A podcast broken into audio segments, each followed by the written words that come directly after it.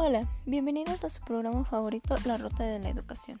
El día de hoy hablaremos acerca de la lectura Construcción de lectores y escritores de la autora Mirta Luisa Castedo. Elegí esta lectura porque me pareció muy interesante ya que nos comparten algunas ideas para las prácticas didácticas.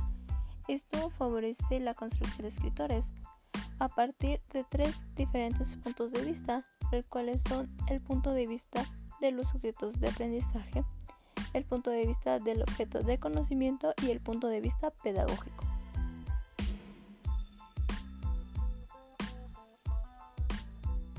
El principal objetivo es que los niños conozcan las reglas, normas o convenciones que gobiernan el conocimiento para poder decidir a cuáles sujetarse y cuáles modificar.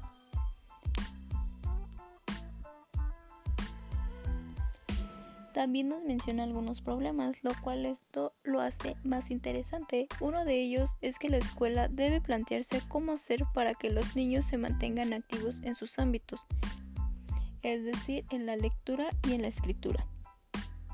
Otro problema que nos mencionan es que los maestros aislados en aulas cerradas no pueden resolver problemas comunes que se les atraviesan dentro de sus aulas, por lo cual se requieren analizar dos aspectos que son los contenidos y las modalidades pedagógicas.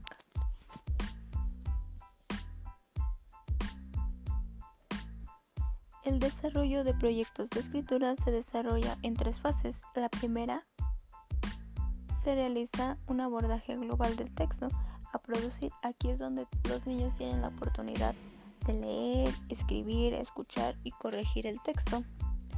La segunda fase, en ella se seleccionan los problemas que aún no han resuelto y la tercera fase es la identificación de contenidos lingüísticos a trabajar.